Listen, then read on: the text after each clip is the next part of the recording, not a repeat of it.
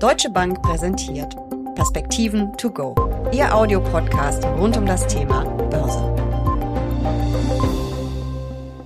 Gute Zahlen, Mauer Ausblicke. Die Bilanzsaison in Europa nimmt Fahrt auf. Wie stark belasten der Ukraine-Krieg, die hohen Energiepreise und die Inflation Europas Unternehmen. Und wie fallen die Ausblicke aus? Darüber sprechen Uli Stefan von der Deutschen Bank und ich in den Perspektiven to go. Mein Name ist Jessica Schwarzer und damit herzlich willkommen. Uli, ich glaube, diese Berichtssaison ist wirklich besonders spannend. So viele Belastungen gab es eigentlich selten. Wie fällt denn deine Zwischenbilanz für die Berichtssaison aus? Also man muss immer ein bisschen vorsichtig sein, wenn man auf die Zahlen guckt, weil die an verschiedenen Stellen unterschiedlich sind, je nachdem, welchen Anbieter man anguckt sozusagen. Die Stichpunkte sind immer anders, der Set ist immer ein bisschen anders. Die Quelle. Ja, in den Quellen eben sind die Stichtage und auch die Unternehmen, die einbezogen sind, schon mal unterschiedlich.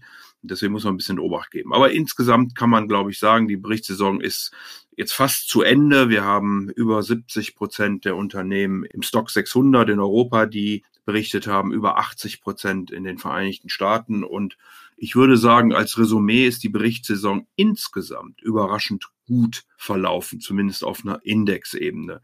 Die Differenzen allerdings in den Sektoren dann unterhalb dieser Indexebene, die ist schon sehr extrem, weil natürlich die Energie, also vor allen Dingen Öl und Gas hier, die Gewinne doch sehr deutlich nach oben gezogen haben.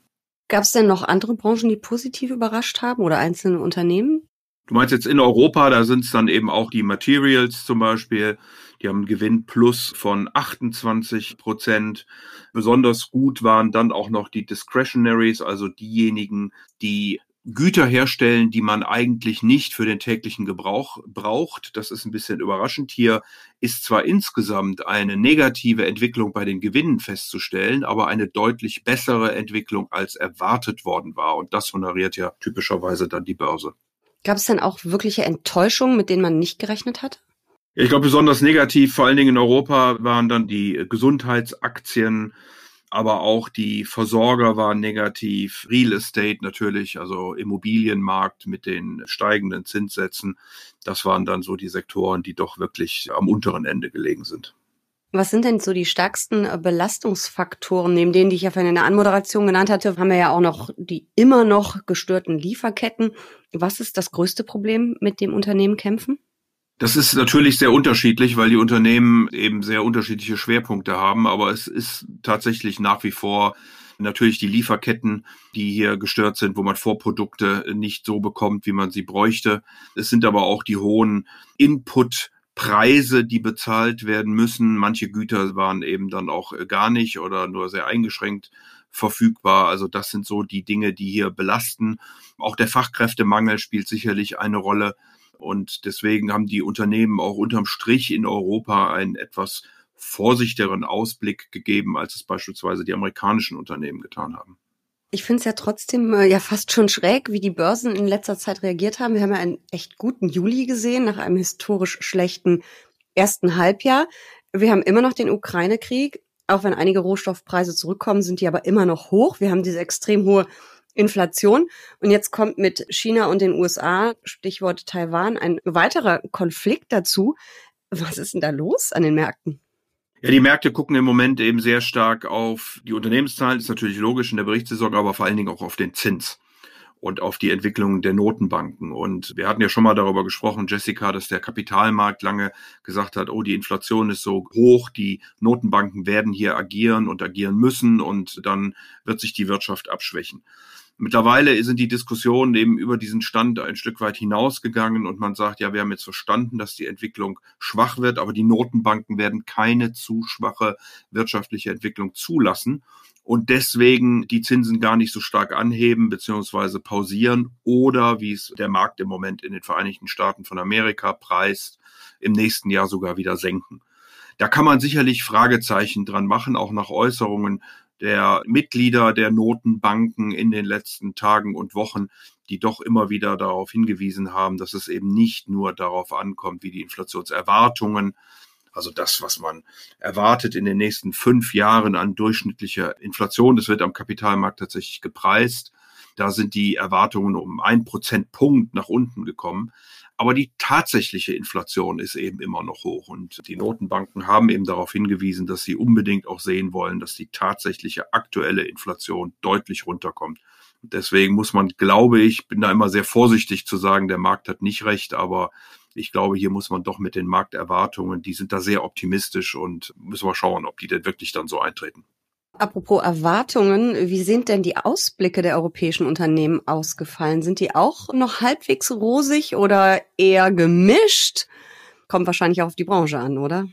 Das kommt total auf die äh, Branche an. Also bei Halbleiter beispielsweise rechnen wir schon. Jetzt kommt natürlich der Taiwan-Konflikt wieder dazu, aber da rechnen doch schon viele Hersteller, auch gerade im Automobilbereich, mit einer gewissen Entlastung in den nächsten Wochen und Monaten. Es wird ja auch einiges an Produktionsstätten gebaut werden. Die liefern natürlich nicht morgen oder übermorgen, aber dann auf absehbare Zeit.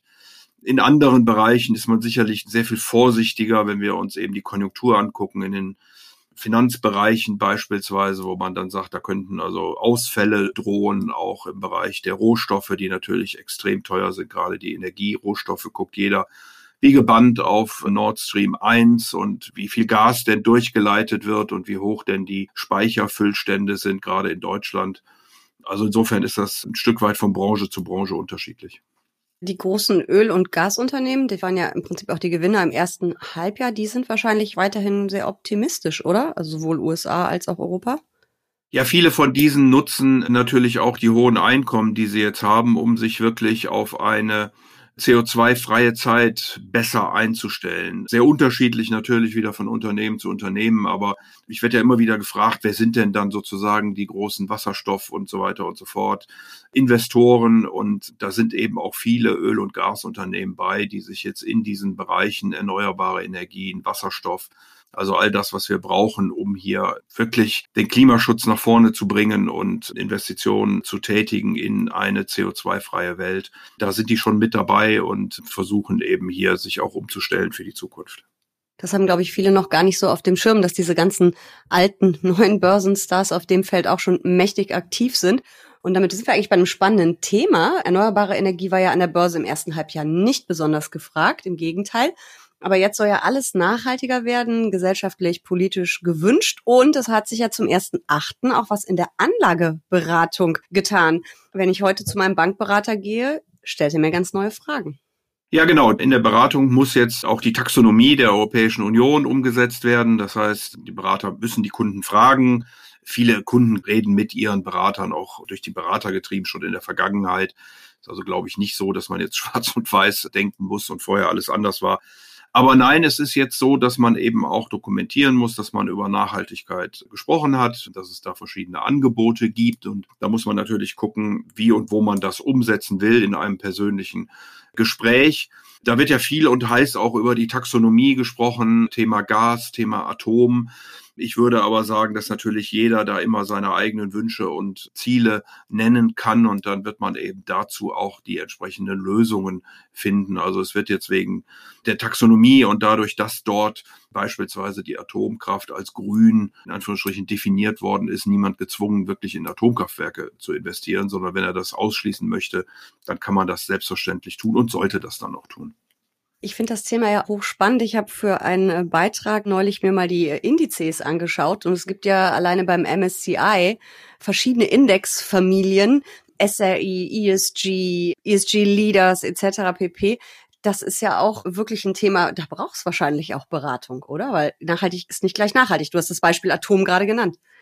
Ja, es gibt sozusagen verschiedene Stufen. Man kann ausschließen, man kann besonders einschließen, man kann sich die angucken, die heute schon gut sind, man kann sich die angucken, die sich verbessern oder hoffentlich verbessern. Und das sind eben dann einfach die Fragen, die man sozusagen im Gespräch klären muss. Möchte ich als Investor, als Anleger in die Unternehmen investieren, die heute schon grüne, nachhaltige Produkte herstellen. Und wir reden ja nicht nur über den Umwelt-, Klima- und Naturschutz, sondern natürlich auch über die gute Unternehmensführung und soziale Aspekte. Da gibt es ja auch verschiedene Gesetzesinitiativen in Deutschland, in Europa zu. Also insofern ist das natürlich ein sehr breiter Strauß, der hier zu beachten ist und den man dann diskutieren muss. Und wie gesagt, es ist dann die Frage, will ich die Besten Class haben? Will ich diejenigen, die sich verbessern? Will ich diejenigen, die heute schon da sind? Diejenigen, die vielleicht sogar einen positiven Beitrag haben? Auch das soll es ja geben bei den Unternehmen. Und das muss man dann natürlich auch immer wieder von Sektor zu Sektor angucken, weil die Anforderungen an die Sektoren natürlich komplett unterschiedlich sind. Ein super spannendes Thema sollten wir uns vielleicht in einem der nächsten Podcasts nochmal genauer vornehmen. Kommen wir nochmal kurz zurück zur Berichtssaison. Wir haben ja vor zwei Wochen schon mal uns angeschaut, wie es in den USA aussieht. Und jetzt sind ja noch mehr Zahlen da.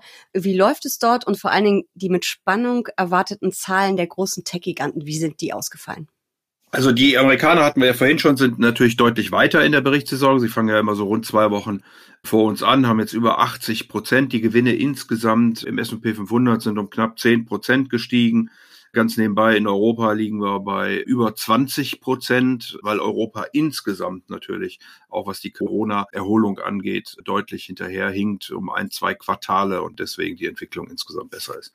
In den Vereinigten Staaten haben die Technologieunternehmen insgesamt eher enttäuscht, muss man sagen. Es gab ein paar, die die Erwartungen sicherlich getroffen, übertroffen haben. Es waren aber auch ein paar, die sie eben nicht, auch gerade von den Großen, die es nicht getroffen habe. Aber deren Ausblick war dann in der Regel sehr, sehr gut. Die haben das also auf Sonderfaktoren zurückgeführt und mit dem guten Ausblick, den die Unternehmen gegeben haben, haben dann meist sogar die Aktienkurse anziehen können. Also von daher auf der Performance-Seite sind die sicherlich in den letzten Wochen sehr gut gelaufen. Was die Gewinnentwicklung angeht, war das Bild doch eher gemischt bis nicht so gut. Aber der Ausblick nochmal, der war halt doch bei den meisten sehr überzeugend. Das heißt ja auch, dass genau diese guten Ausblicke der Tech-Giganten so ein Stück weit ja der Grund waren, warum die Börsen sich im Juli erholt haben. Und nach so einem historisch schwachen ersten Halbjahr war das ja wirklich auch Balsam für die geschundenen Anlegerseelen. Also ich gucke da gerne hin. Diese Erholung, Stück weit Erholung. War's das jetzt mit der Korrektur vielleicht schon oder würdest du so weit nicht gehen? Bei den Technologiewerten lag natürlich einfach die Messlatte sehr, sehr hoch. Das muss man immer sagen. Bei vielen anderen Unternehmen lag sie eben gar nicht so hoch, weil die Technologie schon in den letzten Quartalen gute Gewinne eingefahren hat. Die Börse guckt ja immer Richtung Erwartungen und die waren eben bei der Technologie natürlich auch ziemlich hoch. Ich glaube, dass die Gewinnerwartungen für die nächsten Quartale vielleicht ein Stück weit zu hoch sind und nach unten korrigiert werden könnten, gerade wenn die Notenbanken die Inflation nicht schnell in den Griff bekommen, womit ich rechne sind dann die Produktionskosten einfach hoch und dann ist die Frage, ob die Margen zu halten sein werden. Wir werden wahrscheinlich auch nicht nochmal so einen Anstieg bei den Öl- und Gasunternehmen sehen. Da muss man mal vorsichtig sein, aber ich glaube nicht, dass sich da nochmal Gewinnsteigerungen beispielsweise wie in den USA von 330 Prozent oder in Europa von 225 Prozent ergeben werden. Und deswegen könnte es gut sein, dass die Gewinnschätzungen auf Indexebene dann doch im Moment ein wenig zu hoch sind. Ich glaube, dass die Zinsen weiter ansteigen werden, weil die Inflation eben aktuell immer noch hoch ist und wahrscheinlich nicht schnell fallen wird in Europa. Es gibt sogar noch ein paar Treiber, die die Inflation wahrscheinlich im Herbst höher drücken. Die Bank of England hat gerade gesagt, dass sie mit 13,3 Prozent im vierten Quartal rechnet. Auch in Deutschland beispielsweise über das 9-Euro-Ticket oder die Zuschüsse für Benzin ist die Inflation etwas gedrückt worden. Das läuft jetzt aus. Und äh, allein das sollte dann die Inflation zwischen einem halben und einem Prozentpunkt nochmal nach oben ziehen. Also insofern haben wir immer noch genug vor der Brust an Themen, die die Wirtschaft belasten können. Der Ukraine-Krieg ist nicht vorbei. Wir haben jetzt die Situation um Taiwan herum, China immer wieder mit Verzögerungen in den Lieferketten, weil man die No-Covid-Strategie fährt. Also ich glaube, dass wir und die meisten Broker sehen das tatsächlich auch so, wenn ich hier über die Research-Berichte gucke, dass wir zumindest in dieser Geschwindigkeit, wie wir es in den letzten sechs Wochen erlebt haben, nicht mehr nach oben gehen, sondern dass es nochmal günstigere Einstiegschancen gibt. Und dann würde ich allerdings nach vorne tatsächlich in die Dips hinein kaufen. Also Dips bedeutet, wenn die Kurse dann mal runtergehen, dass man dann sich anguckt, welche Geschäftsmodelle, welche Unternehmen sind gut, welche Produkte sind gut und dann dort auch langfristig investiert. Wir reden ja hier wahrscheinlich nicht über Daytrader, die da morgens rein und abends wieder rausgehen. Jetzt bin ich erleichtert, der Rheinländer ist doch noch optimistisch am Ende. Vielen Dank für diese Perspektiven. To go. Aber immer doch gern.